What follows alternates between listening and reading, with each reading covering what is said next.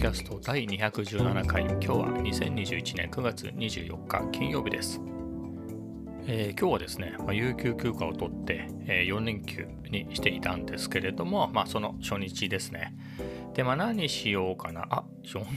4連休の初日じゃないですね。2日目ですね。で、まあ、何しようかなと思って。でまあ相変わらずのカフェ散歩に行こうと。でいつも行ってないエリアに、まあ、徒歩でね行ってみようかなと思ってまあその中でじゃあそっち方面でどんなカフェあるのかなっていうのを検索したんですね。まあローカルのカフェもいくつかはあったんですけれど、えー、スタバがありましたと、えー、ちなみに僕の市で言えばスタバいっぱいあるんですけれど、まあ、僕のお家近辺だとないんですよね。えー、っと、先月だか先々月だか、タリーズが1つ、えー、閉店したっていうぐらいのところで、まあ、なんでかタリーズはあるんですよね。まあ、全くないわけじゃないですけどね、まあ、近所って言えるほどのところにはなくて、まあ、ドトールだとかコメダだとか、まあ、そういったのですね。まあ、そういうことで、まあ、カフェ散歩もローカルの、えー、チェーンとかじゃないローカルのところを回ってるっていうね、まあ、それはそれですごく楽しいんですけれど、まあ、スタバか。久しぶりに行ってみるかと。久しぶりって言ってもまあそうですね。やっぱローカル散歩でねやっぱ地元の喫茶店とかが楽しくなってくるとちょっとスタバでは物足りない感じがしたりして えー、っていうこともあってまあ、えー、会社の近くはねやっぱ銀座なんで、えー、山ほど、えスタバがあって、まあ、会社の近くすぐ近くにもあるので、まあ、そういう時にはね、え同僚仲のいい同僚と、えスタバに行ったりはするんですけどもう最近はねだ9月なんか今月1回も出社してないぐらいなので、まあ、そういうわけで東方圏にスタバがあるなら行ってみるかっていうことで、まあ、ざっくりなね何々駅あ言っちゃった方がいいですね。ここはローカルな感じで行こうと思ってるポッドキャストなんで、まあ、南流山にスタバがあると。まあちゅうことで、えー、そっち方面目指して歩いていきました。でまあまあ、変わんないですよね。まあ、この辺の近辺なんで、まあ、景色は大して変わんないですとね、まあ、すっごく、まあ、川沿いなんかね、えー、猛烈に田舎な感じがしてのどかで、えー、そういうとこがあれば普通の住宅街がねありみたいなところをずっと歩いていたんですけれど、えー、坂川でいいのかな？あの東洋大学のなんだかなんだかねあの辺の建物がある辺りの方を歩いてたんですけれどいやほんとねいや良かったですね。まあそれねその様子あの Vlog でアップしているので、まあ、見ていただければ映像も見えるんですけどでなんだろうな本当日本の原風景みたいな。何、えー、て言うの？何でしたっけ？ほら井上陽水の少年時代がテーマソングだった。あれってサントラの確か藤子不二雄 F 藤子 F 不二雄さん原作の何かの映画のために、えー、藤尾 F 不二雄があの井上陽水に依頼した曲だったと思うんですけれど、まあ、その映画がどんなんだかも全然覚えてないんですけどまあそういうようなちょっとオーバーに言うと,、えーと、夏でね今日はね32度あったんでもう夏って感じで、まあ、そういうねムンムンした夏の熱気の中でなんかどこまでもどこまででもないんですけどね、まあ、結構長い距離、えー、道があって、えー、その辺りがね畑であったり、まあ、突き当たりが坂川だったんですけど中途こ歩いててねうわーと思って。で歩いてて坂川沿いにぶつかったらその道が坂川沿いのね道がいや砂利道だったんですね。わーと思って珍しいな砂利道最近見ないなと思って。僕が子供の頃ね僕の田舎では砂利道いっぱいありましたけどわーと思って。まあそこを歩いてて。でなんとかね坂川を越えないとねえっ、ー、と流山方面に行けないなっていうこと。流山方面には行けるんだけれど南流山には行けないなと駅には。っていうことで歩いてたらまあね橋があったのでそこを渡って。でまあね本当にこっちかななんてねあんまりね地図も見ずに、まあ、適当に景色を楽しみながら歩いていてそれでねまあ、橋渡ったんでずっと道なりに歩いてたのかな？住宅街みたいなところ。住宅街ですね。住宅街の外れ。左手がずっと住宅街で右側がねなんかなんだろうな壁っていうかトタンみたいな壁に覆われた工事現場なのか何のか分かんないですけどそういうのがずっと続いてるようなところで、まあ、ずっと歩いてってまた大きい道にぶつかったから、まあ、南流山は左の方に曲がるんだろうなっていうなんとなくの感じで、まあ、そっちの歩いてってね。そしてそれがねお昼時に出かけたんですよ。でそしたらね東東っていうお蕎麦屋さんがあって、まあ、チェーンなんですかね、なんとか店って書いてあったんで。なので、そこどうしようかなって悩んだんですよ。うわ、ちょっとお腹空いてるしと思って。僕あんまり知らない店に入るのが好きじゃないんで、まあいいかと思って。で、通り過ぎかけたんですけれど、すごい匂いが出てきて、あの、あのお店の隣通ったら多分換気扇かなんかですかね、厨房の。わあ、やっぱり食べていこうと思って。一応ですねあの嫌な思いはしたくないんで、えー、Google で 口コミを見たら3.7ぐらいだったんでまあね3.7でリーズナブルな店だったらいいかということで入っていきました。でまあえっ、ー、とね結局何食べようかなとお腹ペコペコだったので、まあ、天ぷらとか食べたかったんで見てたら、まあ、天ぷらもあったんですけど、まあ、かき揚げ丼セットに惹かれてですね、かき揚げ丼とあったかいお蕎麦。冷たいお蕎麦でもよかったんですけど僕家でね結構冷たいお蕎麦、えー、常食、えー、あの主食にしてたんでまあせっかくお店に来た時は冷たくないやつにしてみようかなと思ってそういうセットにしてそしたらですね何玉ですかって言われていやいやいや何玉と言われましたもみたいな。したらまあ普通は1.5玉なんですって言われたんでいやもうそんなにねいっぱい食べられないしあのかき揚げ丼もついてくるんでじゃあ少なめでって言ったらまあ1玉っていうことで、まあ、それで出てきて食べましたね。まあお蕎麦も美味しかったしかき揚げ丼もねやっぱりなかなかお惣菜で買ったやつってしなしなしなってなっちゃってへにゃへにゃになっちゃうんでねやっぱりお店で揚げたてのは美味しかったですね。うん。まあ、ちょっと遠いけれど多分ねショートちゃんとした最短距離で行けばそんなに遠くないと思うんですけどね。たまにはお店でそういう天ぷらとか揚げ物を食べる揚げ物か唐揚げとかじゃなくての天ぷらとかかき揚げとかそういうのを食べるのもいいなと思いました。で、まあ、そこからま歩いていって、まあ、なんだかんだで南流山駅には行ったんですね。であと思ったのが安田っていう立体駐車場がでっかい立体駐車場が見えたんです。パチンコ屋さんか何かの駐車場みたいなんですけどなんか見たことあるなと思ってあそうだと思って。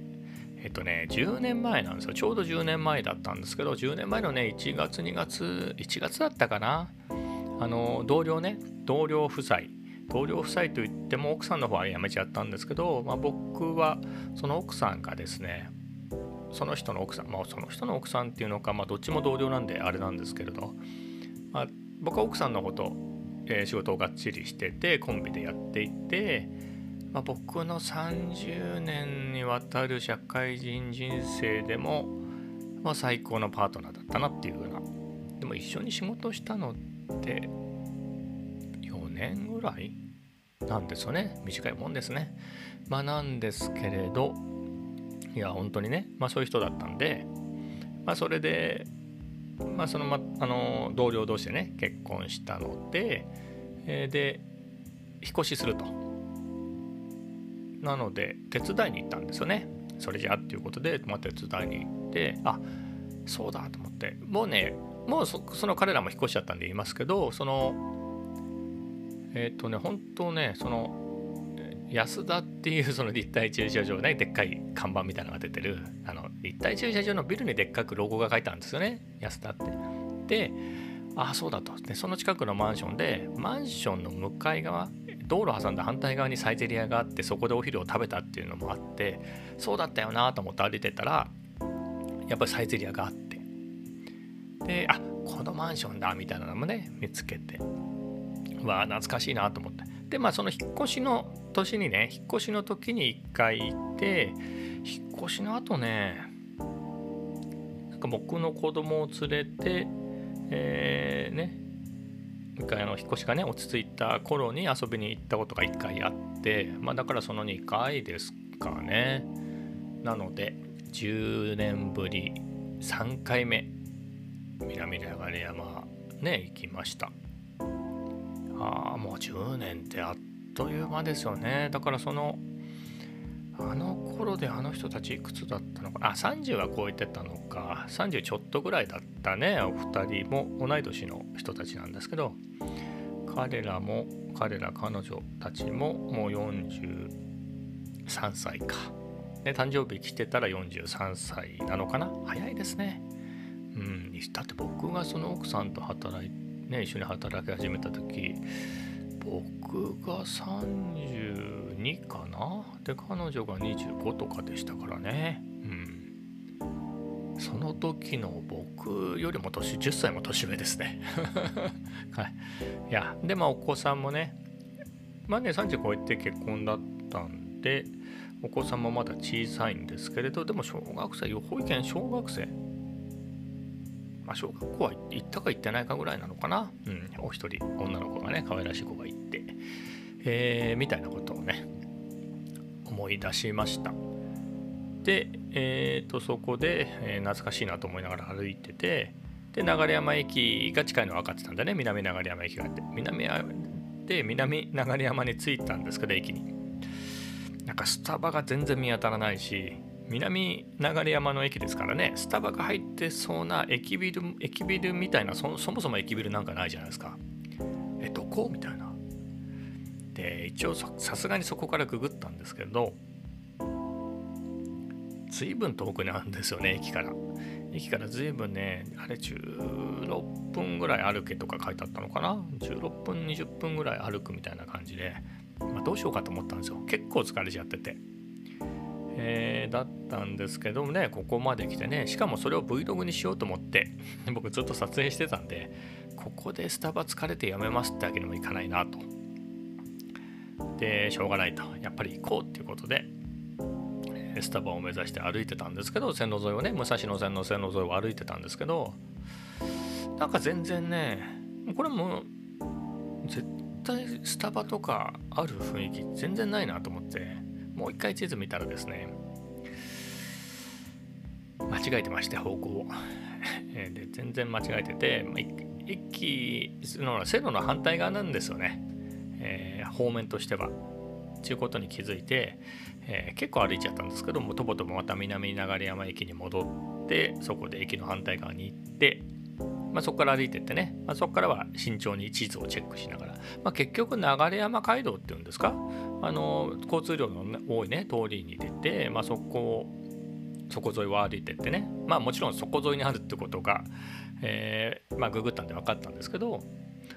さすがにしばらく歩いてたら、流山街道沿い街道に出るまではまこう普通の住宅街だよなと思いながら歩いてて、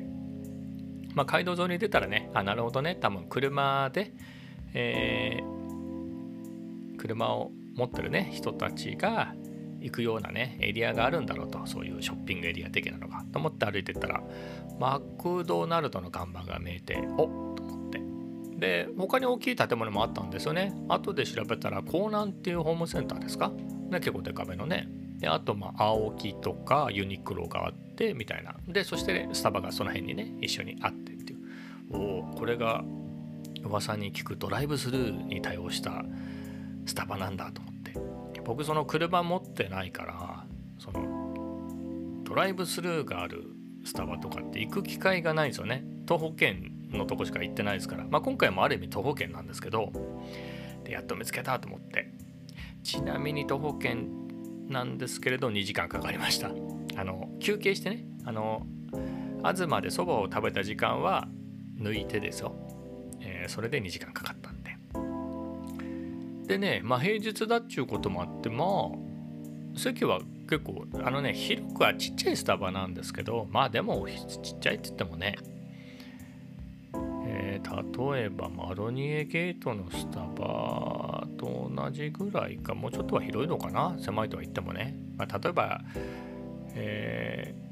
ー、どこだろう？急に飛びますけど、三条大橋の京都の三条大橋のところねスタバの三あそこなん三条大橋店でしたっけ？あそこはねもあの2フロア地下がね半分ぐらいの広さなんですけどまあでも2フロアあって、まあ、相当広いですからね。とかあとはミッドタウンのね日比谷のにあるスタバとかに比べるとまあちっちゃいですけどまあでもあそこそこの規模で、うん、田舎なんだからもっとでっかくねガーッと作ってもいいかなと思うんですけどまあそんなに、まあ、そこそこの普通のスタバでまあそこそこ寂しい感じはなかったけど席は選ばなければ結構ありましたね。ただ並んでる間にあの一番角の窓際のね窓際っつってもガラス張りでもう外が丸見えなんですけど、えー、流山街道がね、まあ、そこの席が空いたんで、まあ、そこに座ってのんびり、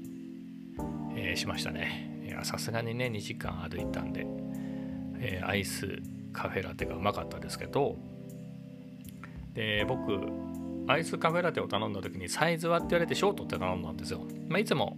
ショートにしてたんですけどでちょっとカプチーノと勘違いしててカプチーノあれ？何でしたっけ？何かが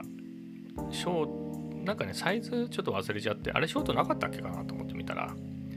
あれショートなかったでしたっけ？って言ったらあのカップが4つ出してくれて、えー、ショート。えショート？あ何でしたっけ？ショートとその次とラージとベンティみたいな感じですよね。みたいなのが出てきてうわ田舎のスタバだからこのおっさんが来た時にサイズを説明する？ラージとか分かんねえだろみたいな。ね。いや店員だってイタリア語できねえだろうと思うんですけど。まあみたいな感じで、ね、だたらスタバに敵意はないんで、えー、みたいな感じであ田舎のスタバはパパパパパッとこ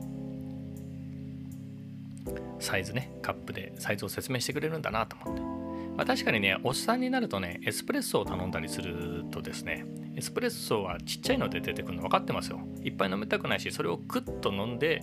えー、だけにしたいからそれを頼むんですけど、すごくちっちゃいけどいいですか？みたいな、このサイズですけど、みたいな。ここはスタバに限らずですね、いろんなところで言われるっていうね。うん、まあ、ルフランはね、えー、いつもかなりまあ相当週何回か通ってるしエスプレッソもよく頼んでるんでさすがに言われなくなりましたけどまあそんなんでね、うんまあ、いいんです。おっさんはね、そこでムキになっちゃいけないです。あ、そうなんですね、みたいな感じで、素直にね、受け入れると。えー、まあそんな感じで行きました。で、まあ帰りどうしようかなと思って、南流山駅まで来て、まあ、このまま帰れなくはないだろうなと思ったんですけど、